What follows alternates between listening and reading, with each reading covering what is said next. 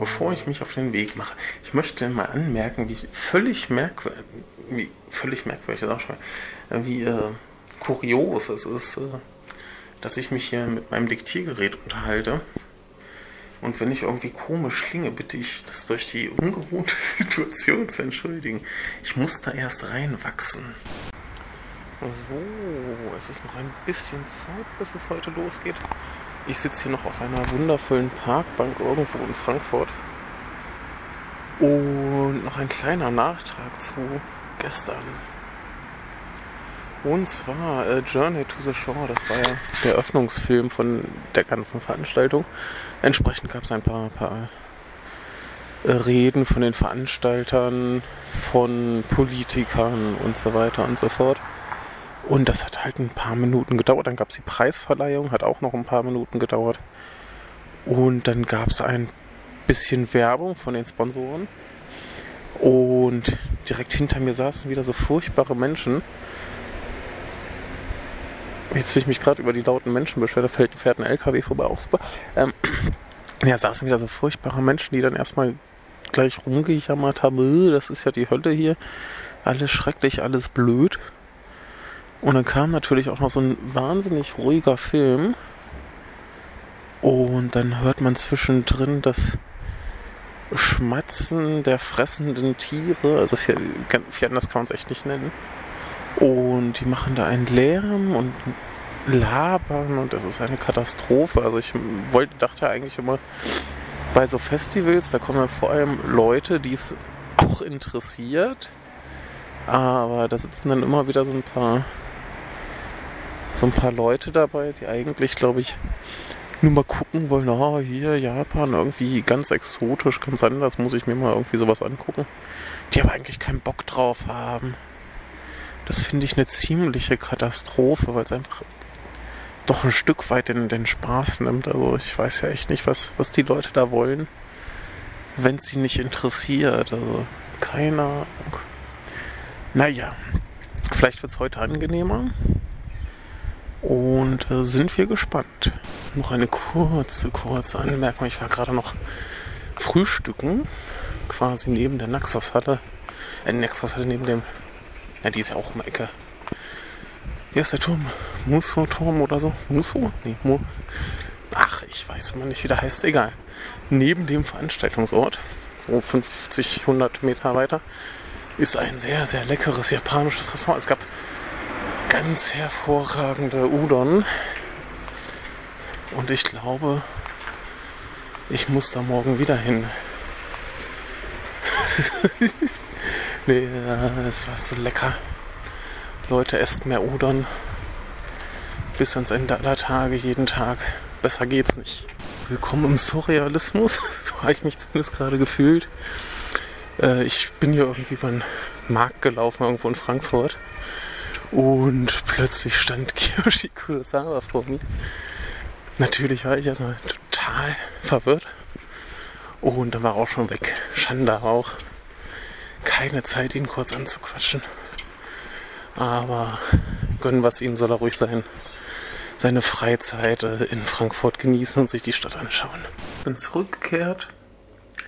Wieder im Hotel und ich muss schon sagen, der äh, nächtliche Weg vom wie heißt jetzt der Turm?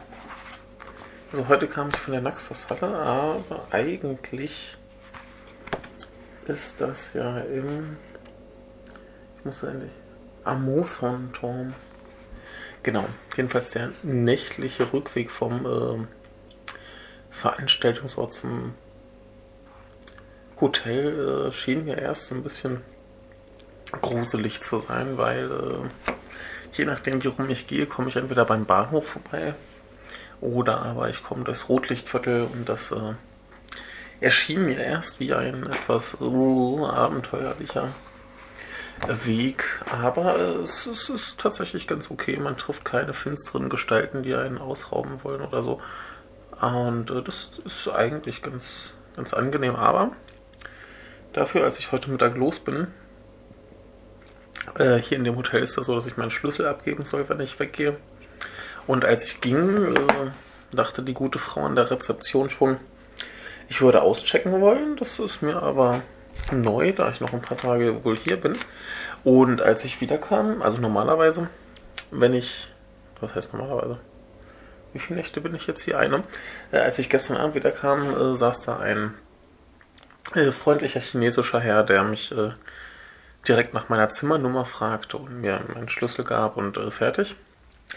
Und heute war da ein äh, wahrscheinlich äh, osteuropäischer Mann, der mich einfach nur anschnauzte, dass es keine Zimmer mehr gäbe und äh, bis ich ihm dann erklärt habe, dass ich schon ein Zimmer habe und äh, ist ein bisschen Zeit vergangen. Das war so ein bisschen bizarr, so mitten in der Nacht. Wir haben es jetzt übrigens, wie spät haben wir schon wieder? Viertel vor zwei.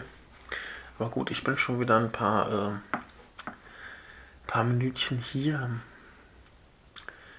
So, und was habe ich heute erlebt? Ich sehe gerade, ich, mir fehlen meine Notizen. Ich muss nämlich heute wirklich Notizen machen.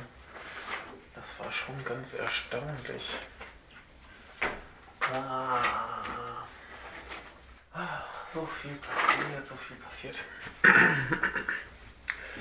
Ja, also einerseits muss ich auch sagen, die äh, freundliche Frau, die gestern sich schon so äh, gütig darum kümmerte, dass ich äh, mit meinen Karten versorgt werde, äh, die hat sich heute direkt an mich mitsamt Namen und allem erinnert, dass ich noch meinen, meinen Fachbesucherausweis kriegen muss. Und das, das war schon, schon rührend. Da fühlt man sich direkt ein bisschen wichtig. Nicht, dass ich das wäre, aber äh, man freut sich ja, man freut sich ja. Genau, dann habe ich hier drei abgerissene Kinokarten von Dingen, die ich heute sah. Und zwar, äh, ja, Sonoshi und The, The Whispering Star gab es heute Mittag um halb drei. Dann war ich anschließend, äh, was heißt anschließend, um sechs ungefähr. Ich glaube sogar genau um sechs, äh, bei einer, einer Fragerunde mit äh, Kiyoshi Kurosawa, die geleitet wurde von äh, Tom Mess oder Mes, Mess.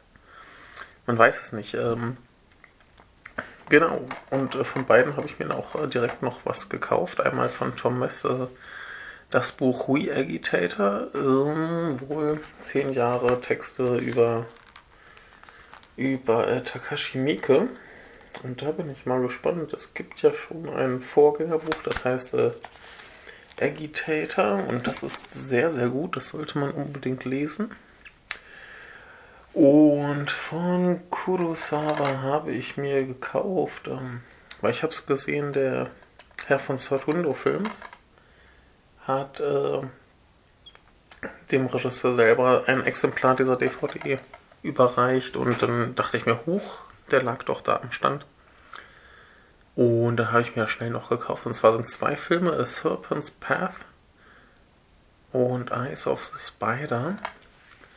Und anscheinend wurden die beide innerhalb von zwei Wochen für ein sehr kleines äh, Budget gedreht und in beide mit der gleichen Besetzung. In beiden spielte Sho Aikawa mit, den man vielleicht aus Takashi Miikes äh, Dead or Alive kennt oder vielleicht noch ein paar andere Filme. Und da bin ich mal sehr gespannt drauf.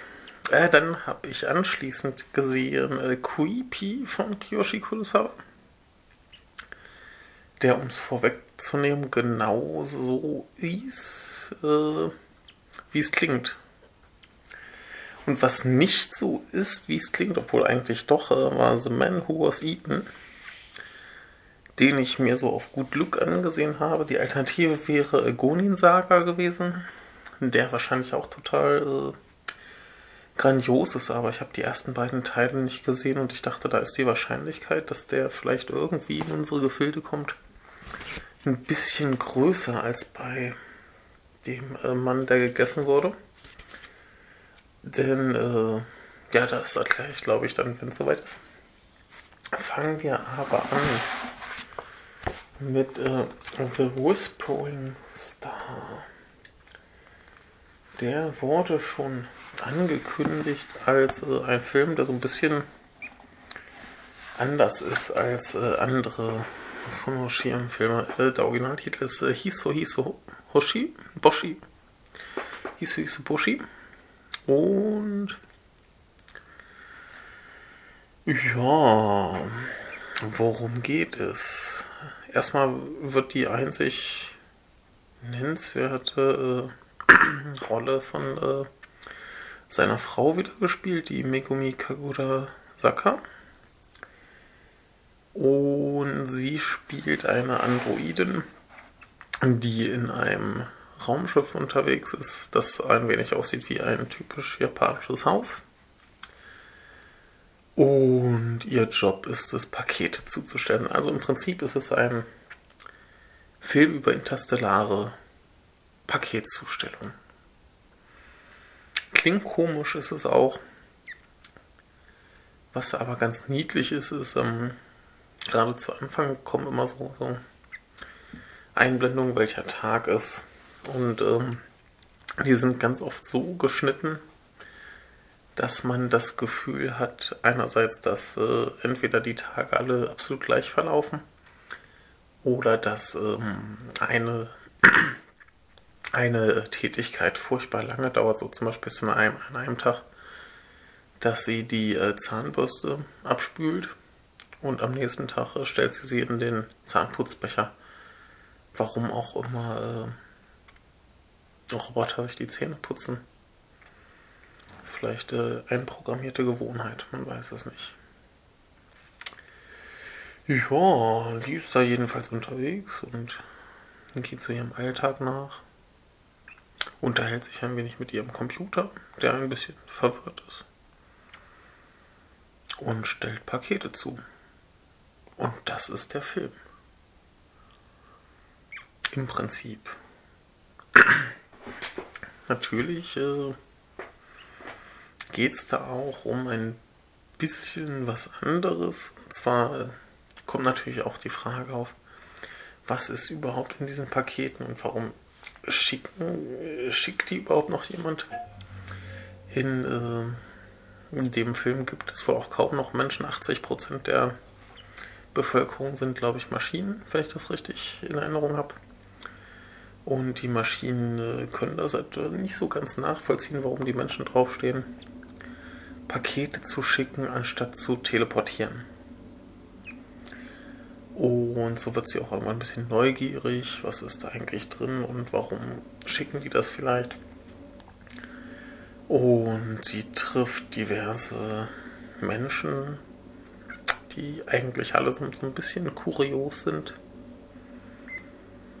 Und ja, das ist es. Viel mehr ist es wirklich nicht. Der Film sieht aber ähm, wunderbar aus. Also so vom, vom Set-Design her erinnert es irgendwie an so 50er, 60er Jahre Science-Fiction-Film, also auch ihr Computer, mit dem sie redet. Der sieht äh, ganz, ganz putzig aus. Der redet auch irgendwie mit so einer, so einer Kinderstimme.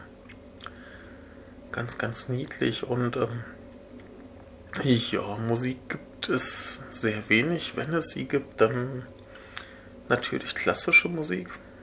Und wenn sie auf dem Planeten landet, dann ist das meist alles so ein bisschen verwüstet, postapokalyptisch, sieht aber sehr schön aus. Äh, der ganz, fast der ganze Film ist in Schwarz-Weiß. Ich glaube, es gab eine Farbszene.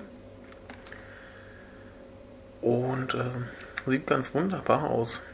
Sie trifft dann halt auch immer nur, die Menschen sind größtenteils tot. Und sie trifft dann immer nur so einzelne, vielleicht auch mal zwei. Und es werden aber auch mit, mit jedem Planeten ein paar mehr. Bis sie dann irgendwann, und das ist jetzt auch kein großer Spoiler, zu dem Planeten kommt, wo eigentlich nur Menschen leben.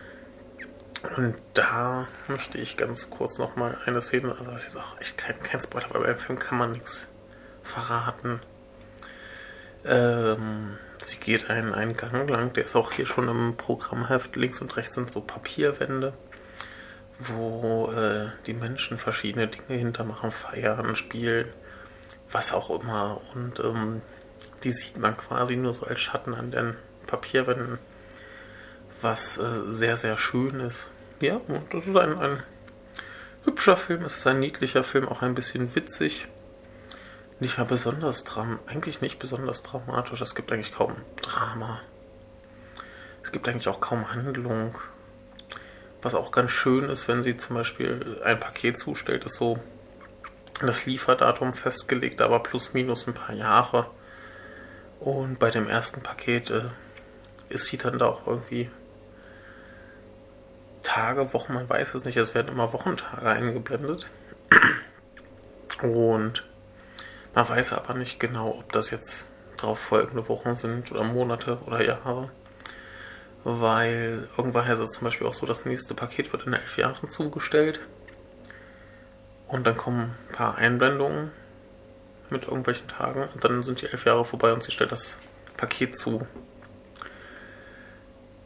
Nur zwischendurch wird es dann irgendwann ganz spezifisch, so mit, mit Zeit- und Sekundenangaben und so, und liegt sie dann in der Ecke und tut gar nichts. Ist ein bisschen kurios, ich bin mir noch nicht ganz schlüssig, was äh, mir das sagen soll. Außer vielleicht äh, eine konkrete Angabe, wie lange sie äh, da so inaktiv ist. Aber ich weiß es nicht genau. Aber generell ein, ein sehr, sehr schöner Film. Der läuft jetzt auch irgendwie regulär im Kino, also zumindest in einigen Kinos. Und ich denke, den sollte man sich unbedingt angucken. Auch wenn es quasi in dem Sinne keine Geschichte gibt. Man sieht halt der Protagonistin zu, wie sie so ein bisschen besser die Menschen versteht, denke ich. Das trifft es, glaube ich, soweit ganz gut. Ja.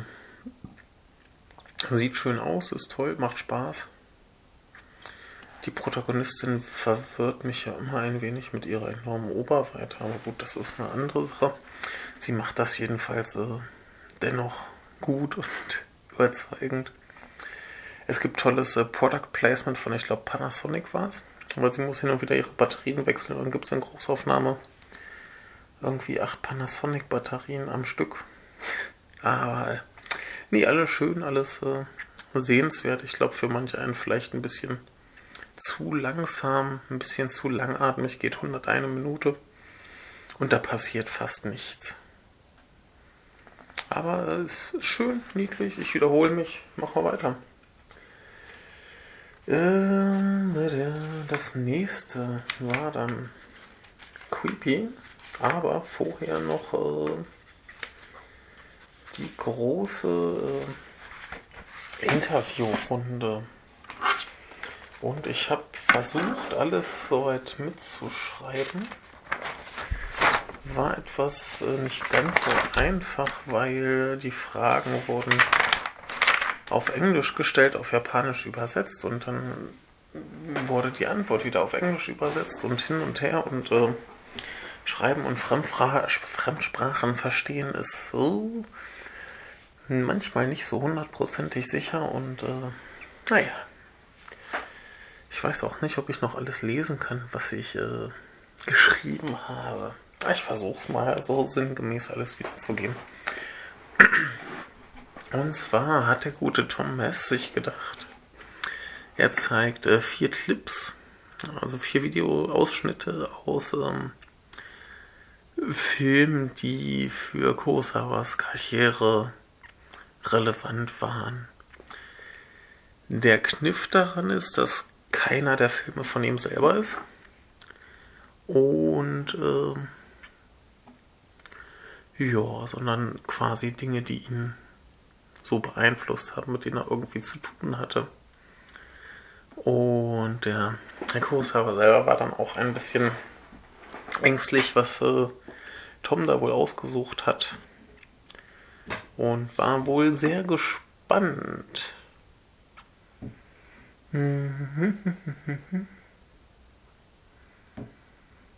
Ja.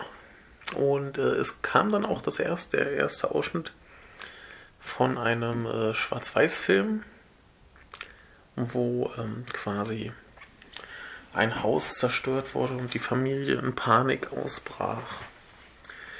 Während des Ausschnitts war der Herr Kurosawa doch ähm, sichtlich erfreut. Also er hielt sich immer so die Hand vor, so halb vor dem Mund, aber lächelte auch dabei und ähm, man hat schon gesehen, dass er das hat durchaus Spaß daran hat, sich das anzuschauen.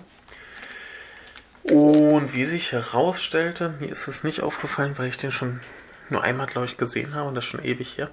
Es war der erste Godzilla-Film von 1954. Und äh, ja, was hat der Herr Kurosawa dazu gesagt? Das äh, erinnert ihn an seine Jugend. Er war ja zu dem Zeitpunkt des Films noch nicht geboren. Ich muss mal gucken, vielleicht steht hier in dem Programmheft auch irgendwo, wo er, wann er überhaupt geboren wurde. 1955, also ein Jahr jünger als Godzilla. Und ähm, ja, aber er hat ihn dann in seiner Jugend gesehen, beziehungsweise als Kind. Und äh, ja. genau, er hat ihn als Kind gesehen und er war sehr, äh, sehr verängstigt davon, weil er das doch recht erschrocken fand und er meinte auch, ähm, das Besondere an diesem ersten Godzilla-Film wäre halt, dass normale Menschen betroffen sind. Später dann mehr so der Tokyo Tower und dieser Stadtteil und dieser Stadtteil. Und hier sieht man halt wirklich eine normale Familie, deren, deren Haushalt zerstört wird und die in Panik ausbrechen. Und ja, Mess betonte nochmal, dass äh, dadurch, dass das halt sehr realistisch wirkt und dass es tatsächlich eine soziale Komponente hat, ähm, nur umso, umso angsteinflößender wurde. Kurosawa erklärt dann nochmal, dass er die Macher selber, äh, der Film ist von 54, wie gesagt, äh, quasi alle den Zweiten Weltkrieg miterlebt haben, was natürlich ein starker Einfluss war. Und sie wollten dann quasi diese Erfahrung mit den Kinozuschauern, äh, die, ja, sie wollten die Erfahrung an die, die Kinozuschauer weitergeben, weil dann ja doch so die ersten kamen, die ersten Nachkommen kamen, die äh, den Krieg nicht miterlebt haben.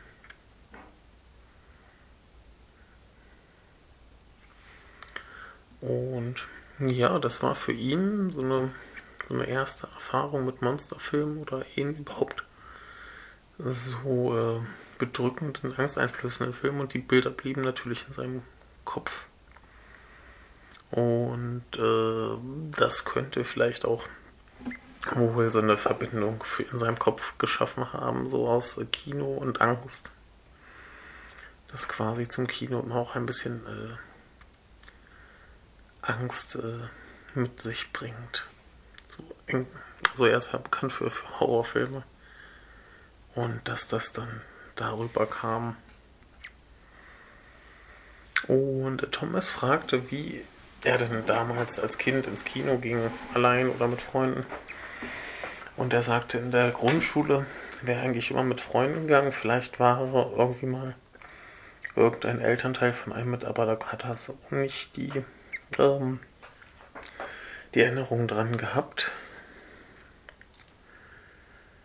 Aber äh, ja, weil es sonst halt nicht viel Unterhaltungsprogramm gab, ist er mit seinen Freunden ins Kino gegangen, um sich dann eben ein bisschen unterhalten zu lassen. Aber äh, Godzilla, beziehungsweise generell die Monster veränderten sich in den späteren Filmen, wie viele sicherlich wissen, und wie es auch im neuesten ist, äh, kommen dann eher böse Monster. Und Godzilla hilft den Menschen, was für Kurosawa keinen Sinn ergeben hat, weil die Filme einerseits nicht mehr gruselig waren und das halt, dass das Konzept, dass Godzilla äh, der Gute ist, das äh, passt für ihn überhaupt nicht. Also in anderen Filmen mag das gehen, aber Godzilla ist da indiskutabel, weil er halt so eine starke Verknüpfung mit Godzilla und äh, Grusel hat. Und ähm, er hat das quasi damals als Kind natürlich nicht so richtig verstanden, dass äh, er dann vielleicht eine andere Perspektive hatte als seine Freundin. Die fanden das alle noch super, aber er dachte sich so, irgendwie ist das falsch, das äh, ist nicht Godzilla, das soll so nicht sein. Und dann war natürlich die Frage, wie das begann, dass er quasi beim, beim Filmeschauen kritischer und analytischer wurde. Und ähm, als er zehn war, zehn Jahre alt, da ist, hat er angefangen, allein ins Kino zu gehen und dann hatte er zu, zum ersten Mal also diese Möglichkeit, selber auszusuchen, was er sehen wollte. Und dann hat er halt auch äh, angefangen, so in, in der Highschool, hat er, wurde er so richtig zum, zum Filmfan, also sie haben es Cinephil genannt. Ähm, da hat er sich natürlich auch mit konkret mit Regisseuren beschäftigt, hat äh, Filmbücher gelesen und so weiter. Und dann kam das so langsam etwas, etwas klarer zur Geltung. Er begann dann 8 mm, ach nee, bin etwas gesprungen. Er, er kommt ursprünglich aus Kobe und ist dann aber äh, nach Tokio gezogen äh, und da zur Uni gegangen. Die Frage zielt darauf ab, ob er quasi dahin gezogen ist, um äh, quasi Filmemacher zu werden. Er erklärt dann aber, dass er schon mit der Familie dahin gezogen ist und äh, nicht extra wegen der Uni oder was, sondern ganze Familie ist seine er halt mit. Aber er hat dann angefangen, 8mm Filme zu drehen, schon mit dem konkreten Ziel, äh, Filme machen zu wollen. Und er wurde natürlich gefragt, was seine ersten Eindrücke von, von Tokio waren. Und er war natürlich erstaunt äh, von, den, von den vielen hohen Gebäuden. Ich muss mal hier einen Schluck äh, trinken.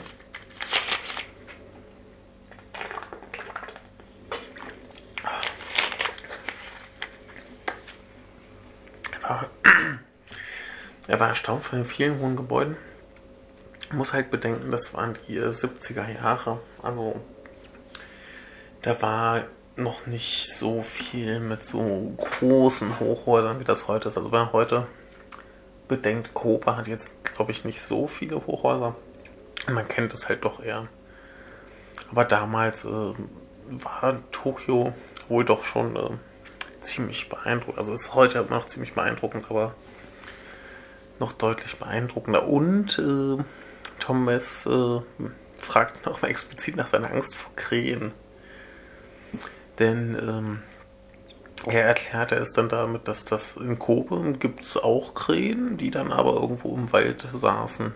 Und ähm, hatte man halt nichts mit zu tun, aber in Tokio würden die halt so mitten in der Stadt rumlaufen und irgendwelche Abfälle und ähnliches äh, fressen. Und deswegen müsste man dann halt auch mal so mitten durch die Krähen durchlaufen und so weiter. Und dieser äh, gruselige, gruselige Eindruck wurde wahrscheinlich auch nicht besser dadurch, dass er die Vögel von Hitchcock gesehen hat. Jo. Und dann. Dann explodiert hier mein Kühlschrank. Nee, nur eine Flasche am Wackel. Dann kam der zweite Clip. Der äh, war rein auf Japanisch. Und man sah ein äh, Mädchen in der Schule und da ist ein Riesenaufstand, weil am Tor so äh, eine Gruppe Yakuza stehen. Und äh, alle wollen sie irgendwie abhalten, dahin zu gehen. Und sie tut es aber trotzdem. Und jetzt muss ich hier mal kurz. Äh, so, äh, ich musste gerade nachschauen. Denn äh, dieser, genau, ich habe es gar nicht zu Ende erzählt. Banause, ich bin etwas konfus, das tut mir leid. Also, äh, dieses Mädchen geht letztendlich aus der Schule zu den Gangstern. Und wie Tom Mess anschließend erklärte, ähm, ist sie die Tochter des äh, Yakuza-Bosses und der Boss ist tot. Also wird sie äh, der neue Boss und der Film heißt wohl äh, Sailor Suit and Machine Gun. von äh, Shinji Somai von 1981. Ich stelle gerade fest, ich glaube, ich habe noch nichts von dem Herrn gesehen. Das ist schade, das sollte ich vielleicht mal ändern. Das sah interessant aus. Und ähm, bevor Kurosawa die äh, Frage beantworten wollte, hat er erstmal gefragt, warum Tom Mess diesen, äh, gerade diesen Clip ausgesucht hat. Und äh, die profane, schnö, nee, nicht schnö, ah doch schnöde Antwort war, von dem Film gab es keine Fassung mit Untertiteln und ähm, die würde auch vom visuellen her funktionieren. Genau, aber ähm, warum dieser Film? Äh, Kurshaber arbeitete selber mit als Assistant Director. Allerdings als äh, Vierter und vier gab es, also er war der unwichtigste von allen. Und ähm, ja. Genau. Äh, als der Film damals dann entstand, dachte äh, als der Film äh, schließlich entstand, nicht schließlich, als der Film damals entspannt, dachte äh, Kurosawa, und das scheint auch heute zu denken, dass äh, Shinji Soma nicht normal ist. Denn, äh, wie er sagt, so eine Szene ist ja doch recht ungewöhnlich. Und andere Regisseure würden irgendwie versuchen, das äh, realistischer zu drehen, aber äh, er hat es einfach so unrealistisch gemacht, wie es eigentlich halt ist. Also, er hat die Absurdität der Szene so belassen, ohne das irgendwie zwanghaft auf etwas biegen zu wollen, das realistisch wirkt. Daraufhin hat äh, Mess gefragt, ob denn ein normaler Mensch ein guter Regisseur sein kann und führte als anderes Beispiel äh, Takashi Mikan. Und Kurosawa sagte, er selber sei normal und seine Filme wären ja schließlich ganz gut, also könne wohl auch ein normaler Mensch ein guter Regisseur sein. Zu Mieke sagte er schließlich, ähm, dass der zwar auch äh, ungewöhnliche Dinge ungewöhnlich dreht, aber er das ähm, stilistisch so übertreibt, dass es viel eindeutiger äh, Ungewöhnliches oder aber direkt schon ins Humoristische übergeht, dass es quasi so übertrieben ist, dass man, dass man drüber lachen muss. Während Somai das halt nicht so stark betont. Er dreht das wohl unrealistisch, aber beziehungsweise äh, ungewöhnlich, aber eben nicht äh, so übertrieben. Und im selben Jahr, wie dieser Film entstand, ähm, gewann Kurosawa den PIA-Preis für einen seiner Amateurfilme. Und nun ist die Frage gewesen, äh, ob es denn da einen Zusammenhang gab. Aber so war es nicht. Und die Verbindung zu Somai damals war etwas anders. Und zwar hat äh, Kiyoshi Kurosawa ähm, für einen Regisseur gearbeitet, der heißt Hasegawa Kazuhiko. Der hat nur zwei Filme gemacht und beim zweiten, äh, der englische Titel ist The Man Who Stole the Sun. Da hat äh, Kurosawa mitgearbeitet und das kam darüber zustande, dass äh, Hasegawa wohl, als er seinen ersten Film fertig hatte, sehr viel Aufmerksamkeit bekam und alle ihn liebten und jeder begeistert war. Und er hat eine Anzeige geschaltet, wo er Filmstudenten aufrief, sich mit ihm zu treffen und über Filme zu reden. Und das hat ihn, da hat ihn Kurosawa so beeindruckt, dass er dann ihn quasi äh, gesagt, er ihm gesagt hat, so komm hier, arbeite bei mir mit und ähm, er hat bei ein paar Projekten geholfen. Später beziehungsweise er hat erst bei dem Film gemacht, später hat er noch bei ein paar Projekten geholfen, hat ein bisschen Drehbücher mitgeschrieben, aber irgendwie kam keins dieser Projekte zustande. Wie es, äh, Hasegawa hat wohl keinen dritten Film mehr gedreht. Und so äh, kam dann quasi Kurosawa in dieser, also er dachte, es wäre eine Pause bis zum dritten Film. Und in dieser Pause wollte er halt für Somai arbeiten und dann zu Hasegawa zurückkehren. Also es hat halt bisher nicht geklappt, aber er sagte auch, oh, der Herr Hasegawa ist jetzt über 70, aber sollte er nochmal einen Film machen, macht er vielleicht doch nochmal für ihn den Assistant äh, Director. Genau, und äh, wir kommen zum dritten Clip, der da gezeigt wurde.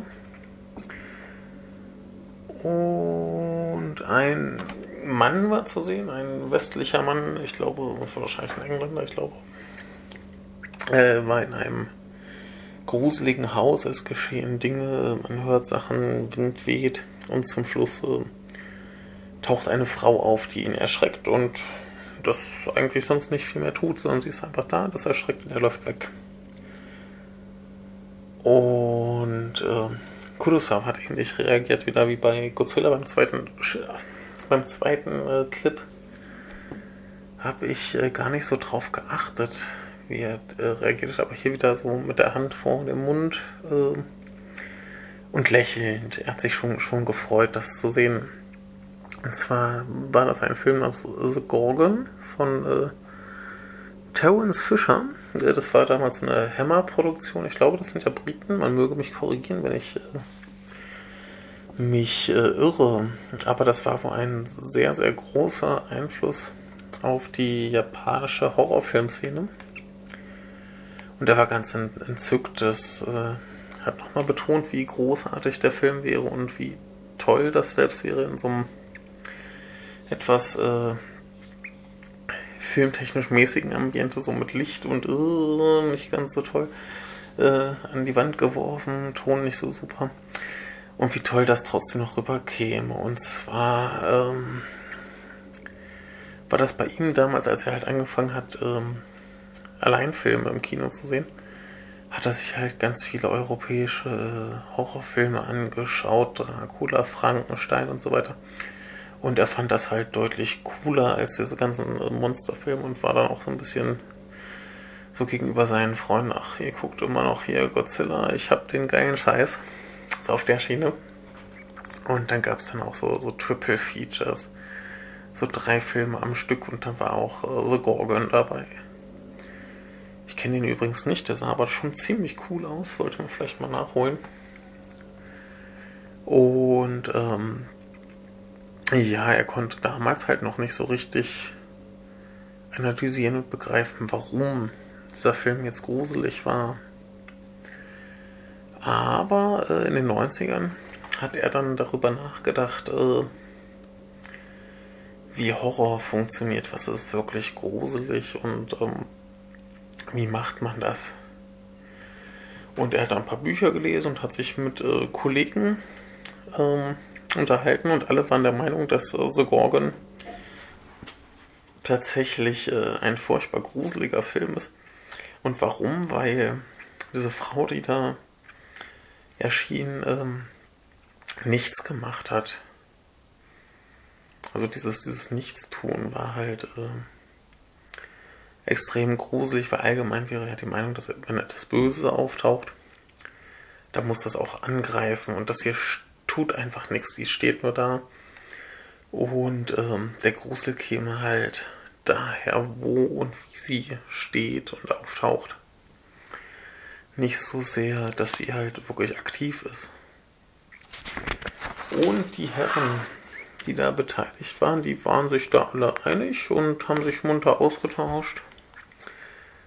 Und ähm, da kam tatsächlich äh, auch die Frage auf, ob das denn jetzt bewusste Planung war, eine, einen neuen Horrorstil, einen neuen Horrortrend zu begründen und so war das jetzt natürlich dann keine keine Analyse und so hier, wir machen jetzt das neue krasse Ding, sondern man hat sich halt locker drüber unterhalten und äh, mal geguckt, was dabei rauskam. Und dabei rauskam so Sachen wie äh, Ring oder Juon.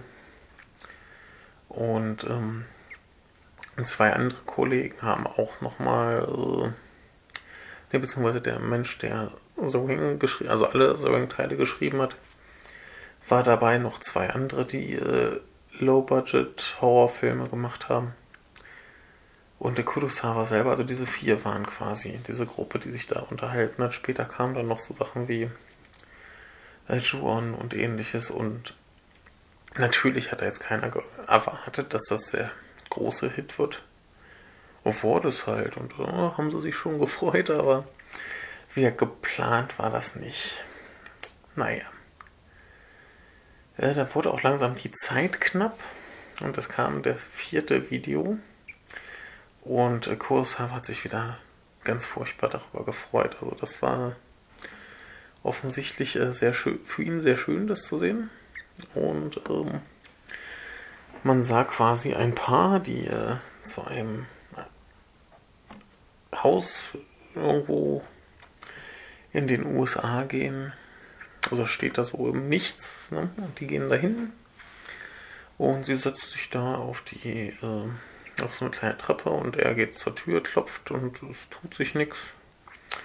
Da findet er einen Zahn, mit dem er sie erschreckt. Und äh, geht dann geht dann doch hinein und äh, Überraschung, Überraschung, das alte Ledergesicht kommt und äh, haut ihn weg. Denn es war natürlich das Texas Chainsaw Massacre von Toby Hooper. Und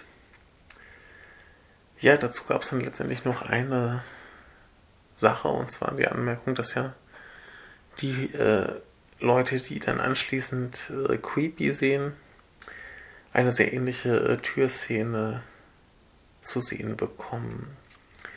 Und äh, Kurosawa wollte natürlich jetzt nichts groß verraten, aber äh, Texas Chainsaw Massacre wäre halt einer dieser Filme, die einen zwangsläufig äh, inspirieren, wenn man sie sieht.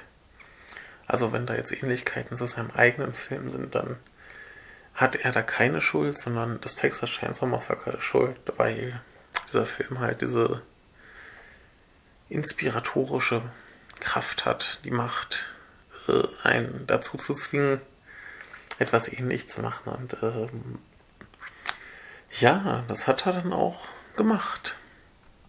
So, kommen wir zu äh, Creepy, beziehungsweise äh, Creepy äh, Itsuari Rinjin. Und äh, spielen mit, ich fange mal an, äh, weil ich den gerade hier äh, aufhabe. Ähm, Herr Teruyuki Kagawa, der unter anderem mitgespielt hat in äh, ähm, Golden Slumber, Tokyo Sonata und er hat mitgesprochen in diversen Ghibli-Filmen. Ich glaube, der Mondblumenberg äh, war da gerade dabei. Und die Chroniken von äh, Erdsee. Dann hat mitgespielt Yuko Takeuchi die man kennen könnte aus Be With You oder äh, dem Original äh, Wing. Und Hidetoshi Nishijima, den man sicherlich auch kennt aus Dolls oder Toni Takitani oder Wie der Wind sich hebt. Ein ziemlich cooler Typ, der hier die äh, Hauptrolle spielt und äh, wirkt Regie Kiyoshi Kurosawa und es geht um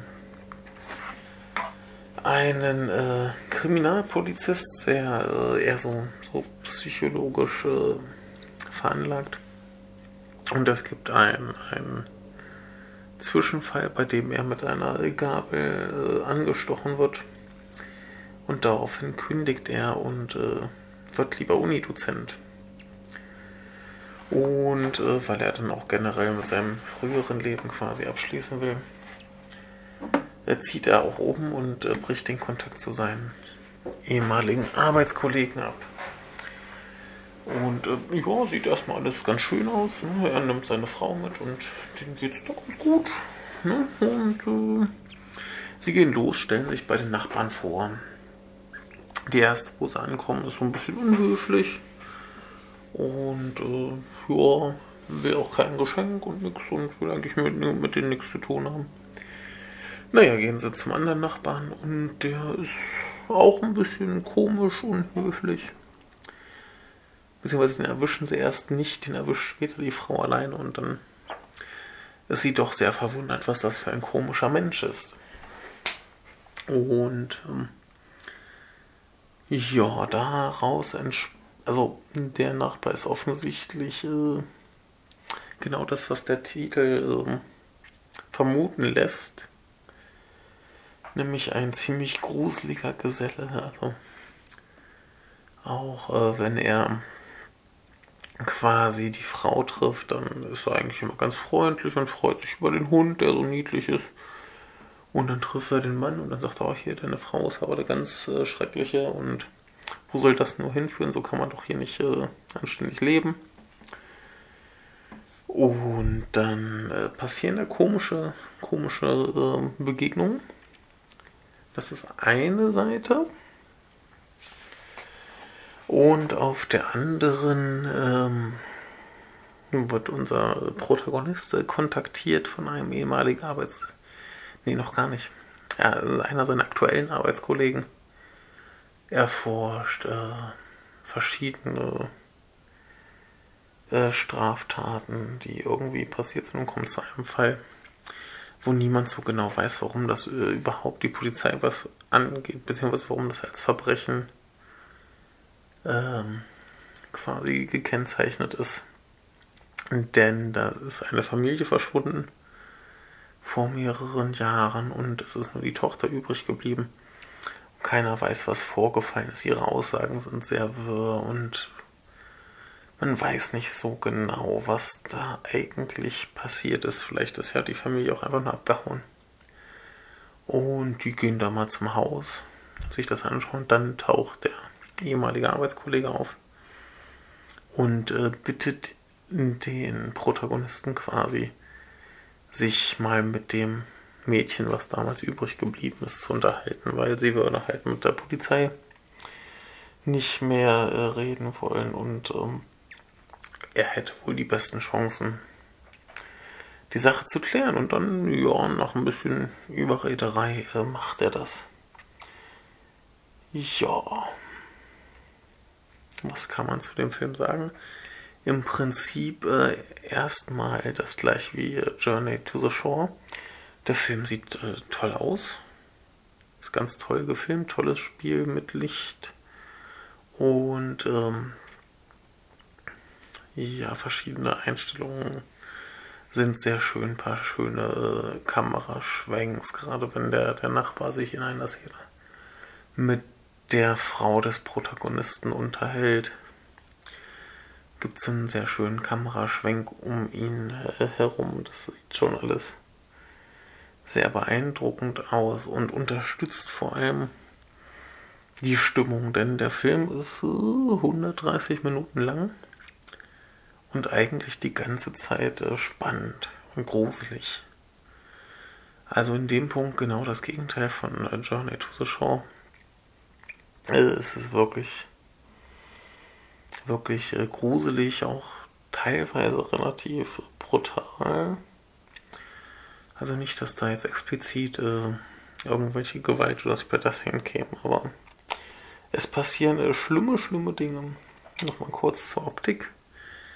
Äh, hier gibt es eine Sache, die richtig, richtig schlecht aussieht und das ist nämlich eine gruselige CGI-Explosion. Das äh, kann niemand wollen, aber war wohl nicht anders zu machen. Ist auch nur ganz kurz, das ist schnell vorbei und tut nicht weh. aber ähm, ja, was soll man sagen? 130 Minuten spannend, ein paar Wendungen drin, die ich hab kommen sehen, ein paar Wendungen drin, die ich nicht hab kommen sehen, aber da geht es auch nicht darum, ich habe den Twist bemerkt weil darum geht's halt nicht. Das ist aber ansonsten ein. Ja, sie haben vorher, also äh, Der Herr Kurosawa hat vorher noch mal ein paar Takte gesagt und meinte, so nach, ich glaube, 20 Jahren wäre das sein erster Psychothriller, quasi nach Cure wieder, und er hätte sich sehr gefreut, dahin mal wieder zurückkommen zu können. Und das trifft sehr gut. Ja, alles äh, super, alles toll. Ich überlege mal, ob ich noch im Spoilerbereich äh, groß spoilern möchte. Kommen wir erstmal zum nächsten Film. Und zwar äh, The Man Who Was Eaten oder auch äh, Jackie Ningen, der Film. Und äh, ich muss gerade kurz suchen, wo er im äh, Programmheft ist. Und zwar ist das ein äh, Debütfilm von einem Menschen namens äh, Keisuke Kondo, der auch äh, vor Ort war. Und der ist jetzt äh, 23 und hat 2011 äh, angefangen, Film in Osaka zu studieren und hat da einen Preis erhalten mit zwei Kommilitonen zusammen 2014 und äh, kam dann eben dazu, diesen Film zu drehen. 2015 hat er das Studio, äh, Studium äh, beendet, nicht abgebrochen. Sein äh, guter Mensch, der hat das äh, beendet. Genau, äh, ganz kurzer Einwurf noch. Es gab einen äh, Vorfilm namens Himiko the God Slayer vs. The Demon Legion of Azure Dragons. Den hätte ich jetzt fast unterschlagen. Äh, ja, Himiko geht los mit äh, toller Ausrüstung, die Azure Dragons äh, zu bekämpfen. Ihre Ausrüstung besteht äh, weitestgehend aus äh, Spielzeug, einem äh, Pappschild und so Kram. Und die Drachen sind ähm, Spielzeugkrokodile im Wald. Und das ist ziemlich grotesk und lustig und ähm, sie bekämpft diese Drachen sehr effektiv. Das Ding geht äh, fünf Minuten, ist eigentlich auch nur dieser Kampf. Es ist äh, furchtbar lustig, furchtbar niedlich gemacht äh, und hat ein sehr dramatisches äh, Ende. Ich sag nur äh, Himiko Kick. ist wunderbar, man sollte mal schauen, vielleicht gibt es den bei äh, YouTube oder so. Den sollte man sich auf jeden Fall anschauen. Die fünf Minuten ist es allemal wert. Aber zurück zu The Man Who Was Eaten bzw. Taberareru Otoko. Genau. Ja, ich glaube, mitgespielt hat niemand, den man kennen könnte. Und ja, wir sind dem äh, dem, dem Programmheft nach im Jahre 2035. Das hatte ich gar nicht so ganz äh, mitbekommen. Aber äh, ja, sind wir halt im Jahre 2035, äh, nicht 53. Und es geht um einen Mann, der poliert gern Dinge, macht das auch schon 20 Jahre beruflich, und hat da Spaß dran. Und eines Tages bekommt er einen Brief, dass er quasi äh, geopfert wird. Ist eigentlich genau der richtige Film für uns. Da werden Menschen geopfert und äh, zu Yakiningen verarbeitet. Und zwar sieht das so aus, dass die äh, P-Aliens werden sie genannt. Die kamen irgendwann zur Welt, also zu uns so zu Besuch und sagten, ey, wir sind jetzt hier die Bosse und ihr opfert uns hin und wieder mal wen. Was dann so ein bisschen halt sie besänftigen soll, dann können sie den essen und äh, fühlen sich dann gut.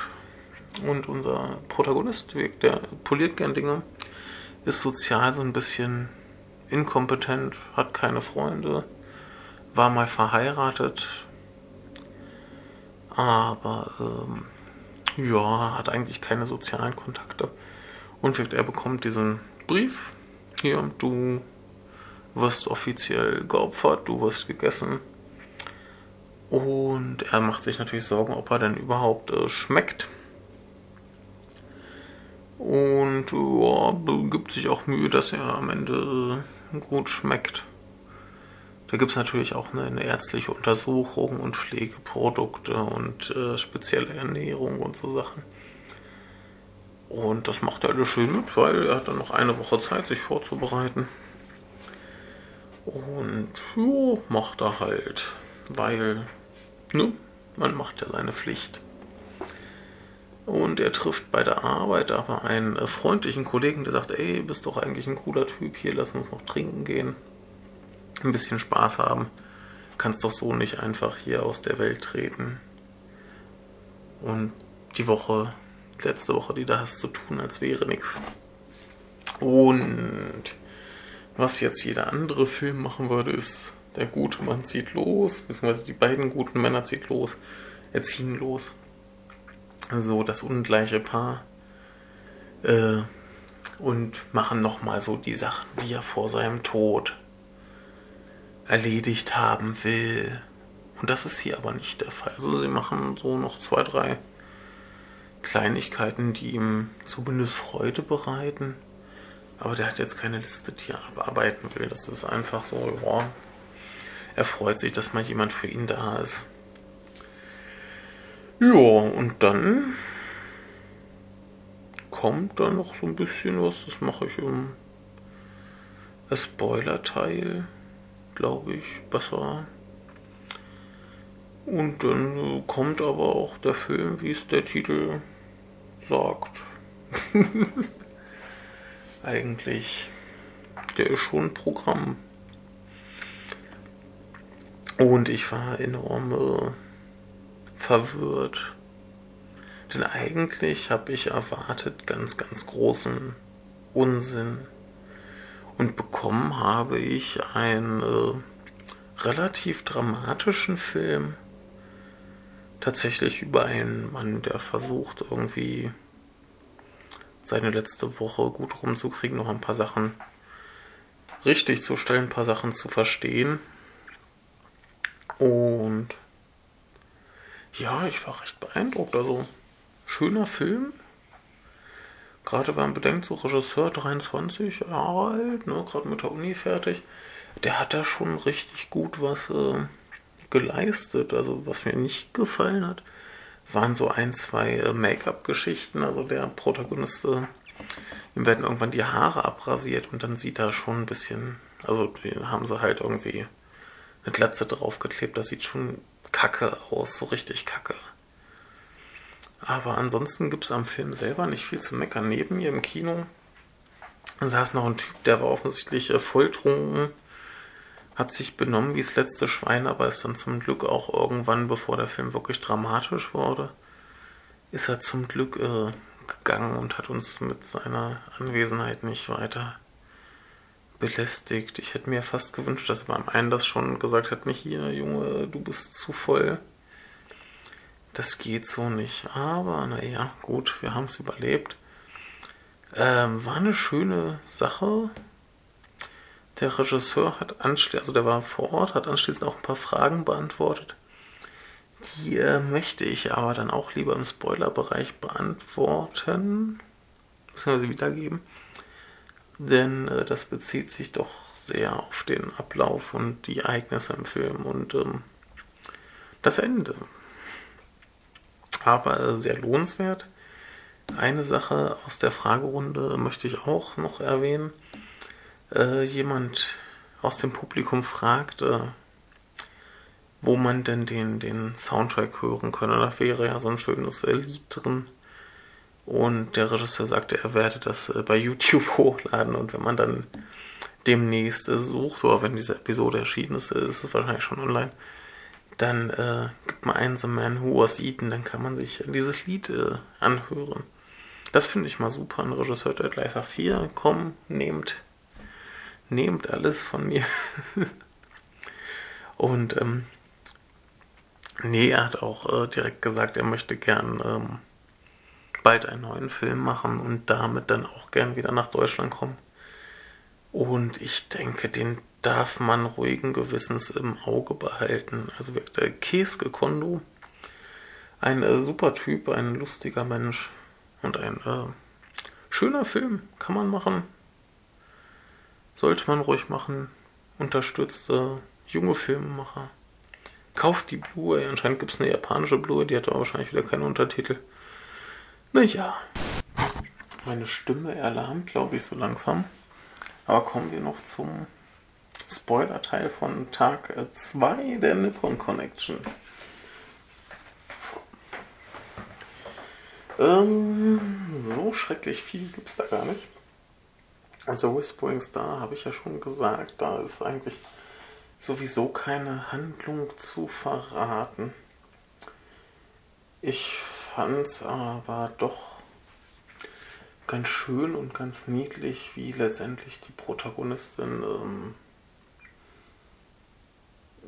ja, die, die Menschen und ihr Handeln so ein bisschen entdeckt. Also sie schaut da ja irgendwie in diese Pakete, die sie transportiert, ich glaube 81. Ähm, und dass das äh, sieht da halt sehr persönliche Dinge. Also keine Ahnung, irgendwie, äh, ich glaube einmal war ein Trinkbecher drin, einmal ein Angelköder, äh, Angelköder, einmal so ein Stück äh, Fotonegativ und also Sachen und ähm, einer ihrer Aufträge bringt sie auch an einen Strand, wo sie eine äh, sehr alte Frau trifft, der sie ein Paket übergibt, in dem quasi ein äh, Sommerkleid und ein Strohhut sind. Und diese Frau sich dann halt, äh, sie ist gleich zu Tränen gerührt, sodass nach all den Jahren ihr das jemand geschickt hat. Also scheint das irgendwie äh, eine alte Liebschaft oder so gewesen zu sein. Und ähm, ganz zum Schluss das letzte Paket, äh, was sie auf diesem Planeten überbringt, wo tatsächlich nur noch Menschen leben. Da übergibt sie quasi das Paket und in dem Moment fängt die ganze Familie an zu weinen. Also das müssen alles irgendwie Dinge sein, die von emotionalem Wert sind, was dann vielleicht auch erklärt, warum die Leute das mit der Post tatsächlich schicken, anstatt ähm, es zu teleportieren, weil wahrscheinlich das Teleportieren so, ich, ich würde jetzt schätzen, es äh, belässt den, den Gegenstand nicht in seinem Originalzustand. Und das scheint sie ähm, so zu erkennen. Denn zum Beispiel trifft sie auf einem Planeten einen einsamen Mann, und der tritt auf eine Dose, sodass sie an seinem Schuh hängen bleibt. Und äh, er lässt die da einfach hängen, weil er das, das Geräusch schön findet. Und ihr passiert das irgendwann auch und sie scheint das auch zu mögen. Und zum Schluss legt sie dann diese Dose quasi in ein, in ein äh, Paket. Und auch zwischen na, relativ zu Anfang. Sie findet ein, ein Tonbandgerät mit Aufnahmen von einer anderen äh, Person oder einer anderen, einem anderen Roboter, der äh, dieses Raumschiff gemietet hat und ähm, diverse Berichte über Computerprobleme und ähnliches aufgenommen hat. Und sie fängt quasi an, auch Sachen aufzunehmen, ein bisschen wie ich jetzt hier, äh, zum Amüsement der nachfolgenden Leute, die da kommen. Das ist alles äh, sehr schön, wie ich finde. Und ähm, ja, quasi die Maschine entdeckt die Menschlichkeit oder so. Würde ich jetzt raten. Aber es, hat mir sehr gut gefallen. Also andere Leute, die ich anschließend getroffen hatte, waren so mehr der Meinung, ja, äh, ich bin froh, dass ich es gesehen habe, aber war schon langatmig. ja, wunderbar. Kommen wir nochmal zu Creepy. Ich überlege gerade, ob ich überhaupt zu Creepy irgendwie viel sagen muss. Auf jeden Fall ähm, sprach ich hinterher mit einem der Jungs von Schöner Denken und er meint, meinte, er war sehr zufrieden mit dem Film, aber er hätte sich ein äh, schlechteres Ende er, äh, erhofft. Also, dass das quasi nicht so positiv ausgeht. Ähm, worüber sich bestimmt wieder Leute beschweren werden, ist äh, der Zufall. Denn, ähm, wie ich schon vorhin erklärt habe, arbeitet der Protagonist einerseits an diesem ähm, an diesem Fall von vor ein paar Jahren und andererseits äh, sind da die Probleme mit dem Nachbarn. Und natürlich hängen diese zwei Sachen zusammen. Also der Nachbar hat offensichtlich, was schon relativ früh rauskommt, ähm, die Familie des Mädchens, was er da äh, befragt, hat er offensichtlich umgebracht und macht weiter. Er zieht quasi von Haus zu Haus, sucht sich immer irgendwie eine bestimmte Häuserkonstellation und äh, fängt dann da an, Leute umzubringen. Und äh, wie gesagt, an diesem Zufall werden sich bestimmt auch wieder Leute stören, genauso wie sich wieder Leute dran stören werden, dass sie das haben kommen sehen, was aber eigentlich auch sehr offensichtlich ist. Also das sind so Sachen, wo ich nicht sagen würde, dass man die irgendwie auch nur annähernd kritisch anbringen kann, aber Leute werden es garantiert tun, weil Leute gerne meckern über Sachen, die nicht äh, beklagenswert sind, äh, was ganz schön ist. Ähm, so rein inhaltliche, dass der dass der äh, Bösewicht erstens tatsächlich von Anfang an furchtbar gruselig ist und ähm, ja, der, der zieht quasi von Familie zu Familie, äh, lässt dann meinetwegen den Vater der Familie verschwinden, nimmt seinen Platz ein und setzt den Rest der Familie unter Drogen, dass die quasi tun, was er möchte. Und im schlimmsten Fall eben auch, dass dann zum Beispiel die Tochter den Vater tötet. Und dann werden die lustig äh, in Folie eingeschweißt. Was auch schön war, hinterher gab es noch äh, auch noch eine Fragerunde, die habe ich nur am Rande mitbekommen, weil ich dann äh, ins andere Kino zu meinen Horror musste. Aber es kam die Frage auf, ob dann da in diesen, in diesen Plastikbeuteln echte Menschen lagen oder ob sie da Puppen für genommen haben. Und er meinte auch, äh, das wären die, die echten Menschen gewesen. Und sie hätten das mit seinem Regieassistenten vorher ausprobiert. Und äh, das ging wohl ganz gut. Ne? Also werden quasi die Leichen in so Plastiksäcke gestopft, das wird zugeklebt und mit einem Staubsauger die Luft abgesaugt, dass das quasi alles schön luftdicht äh, verpackt ist. Das haben sie halt mit dem, mit dem Regieassistenten ausprobiert und das ging gut und da haben sie das auch im Film so äh, quasi gemacht und ähm, es kam die Frage, ob der Regieassistent noch lebt und er meint, ja, er glaubt schon. Also wahrscheinlich, möglicherweise. nee, aber äh, die Schauspieler sollten da wohl Handzeichen geben, wenn sie keine Luft mehr kriegen oder so. Das ging ganz gut. Und ähm, ja, im Prinzip, äh, ho, ho, ho, der Film hatte irgendwie noch so ein paar äh, Wendungen wo ich mir dachte, huch, wo sind wir denn jetzt hier und wie lange mag das noch weitergehen? Denn äh, da kamen dann doch irgendwie Punkte noch an einer, also, beziehungsweise vorher kamen Punkte, wo ich dachte, so jetzt ist langsam vorbei und jetzt ist vorbei. Und irgendwie kam doch noch ein bisschen was und doch noch so eine kleine Abzweigung. Aber es, es wurde nie langweilig. Was äh, langweilig wurde, waren die Leute im Kino,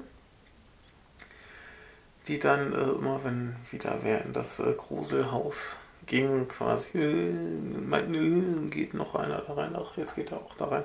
Und warum ziehen die sich eigentlich alle die Schuhe aus? Das ist, da war wieder das äh, totale Unverständnis. Das war schade. Hat ein bisschen genervt, aber naja, Menschen halt im Kino. Aber gut, creepy sind wir auch mit durch. Ja, jetzt trete ich hier fast den Mülleimer um. Äh, kommen wir noch zu The Man Who Was Eaten. Und zwar, der Film endet tatsächlich damit, dass der Mann gegessen wird, was aber wahnsinnig lustig ist, denn da sieht man drei Aliens, die aussehen wie blaue Teufel, in einem äh, weißen Raum und vor ihnen ist so ein Kasten und dann kommt da ihr, äh, ihre Opfergabe hochgefahren, gut durchgebraten. Sieht ziemlich cool aus. Äh, hochgestemmt wurde übrigens von vielen, vielen äh, traurigen Mitarbeitern, die den armen Typen da äh, emporstemmen mussten. Und die Aliens essen ihn und schreien erstmal, dass er schmeckt und spucken alles wieder aus.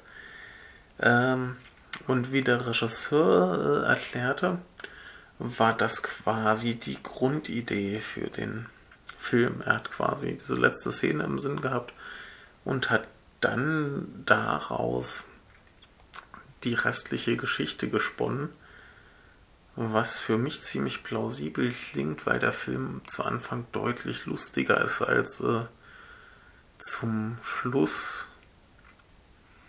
Und äh, denn der ganze Film erstreckt sich quasi darüber, dass er diesen Arbeitskollegen hat, der ihn irgendwie noch ein bisschen aufhe aufheitern will und dann lernen sie da irgendwie so ein Mädchen kennen, das total auf den Protagonisten steht und äh, es kommt aber letztendlich auch nur heraus, dass die beiden eigentlich ein Paar sind und sie schwanger ist und sie sich erhoffen, dass sie quasi seine, seine Versicherung kassieren können.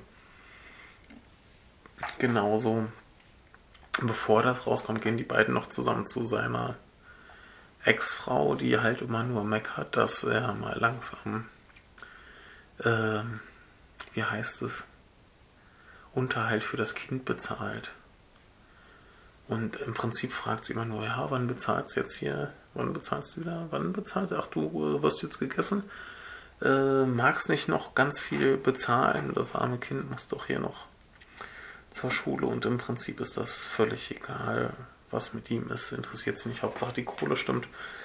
Und auch die Tochter trifft an seinem letzten Tag nochmal, also das Letzte, was er tut, dachte er sich, ist nochmal seine Tochter sehen und die guckt ihn quasi nur an und meint auch nur so, ach, sowas Erbärmliches wie du sollte halt gegessen werden. Und ähm, das ist aber auch alles relativ passend für ihn, weil, also nicht, dass ihn das jetzt fröhlicher macht, aber er macht sich ja von Anfang an arg Sorgen, ob er denn den, den Aliens schmecken könnte und wie zwischendrin erklärt wird, ähm, gibt es, ich habe vergessen, wie das äh, genau hieß, aber es gibt irgendwie einen, äh, Wert, den man im Körper messen kann. Und bei einem normalen Menschen geht der so zwischen 0 und 120 und bei unserem Protagonisten ist er bei 8400. Und zwar steigt es an, wenn man einsam und unzufrieden und unglücklich ist. Ja, und er ist dann offensichtlich ziemlich unglücklich. Ne? Und umso unglücklicher ein Mensch ist, desto besser schmeckt er. Was dann natürlich zum Schluss umso lustiger ist, weil er sich die ganze Zeit bemüht, dass er quasi den Aliens gut schmeckt und sie ihn dann nur anknabbern und den Rest äh, wegschmeißen und das, was sie knabbern, ausspucken und ihn ganz abscheulich finden.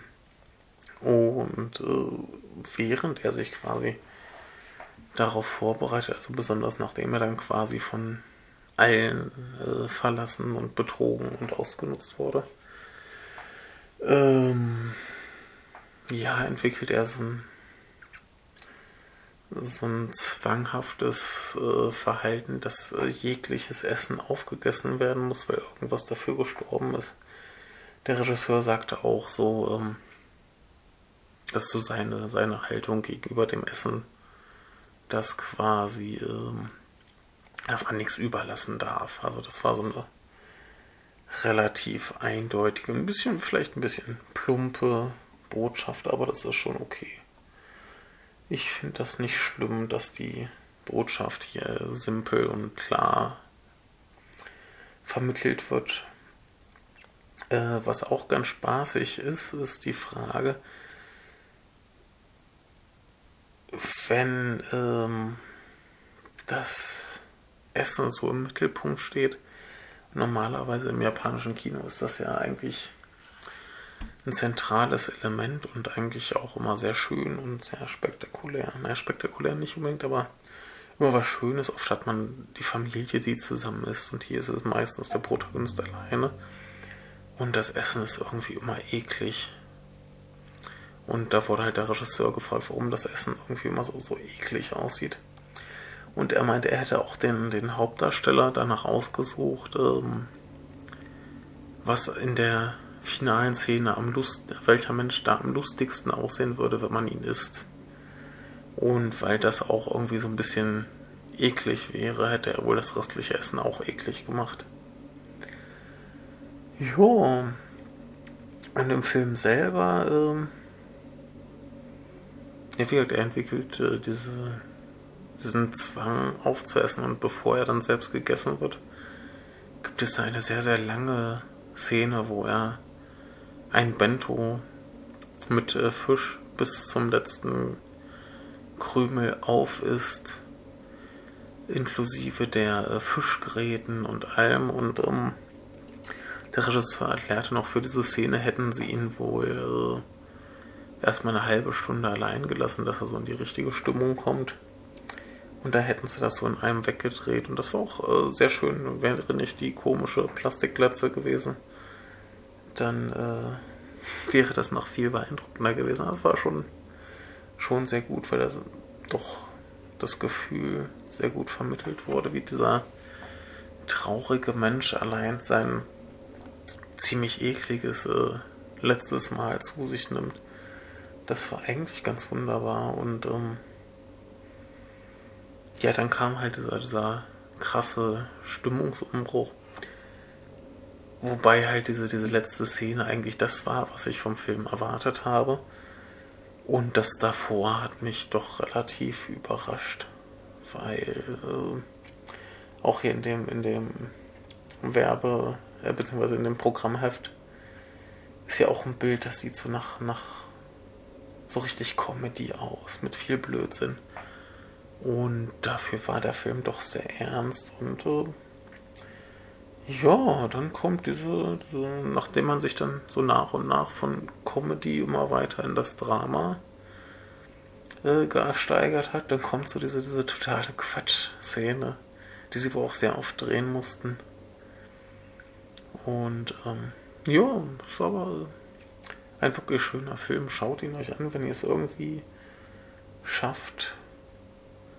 Und ich äh, habe jetzt viel mehr geredet, als ich dachte. Es ist schon nach drei werde jetzt schlafen gehen. Ich wünsche eine gute Nacht.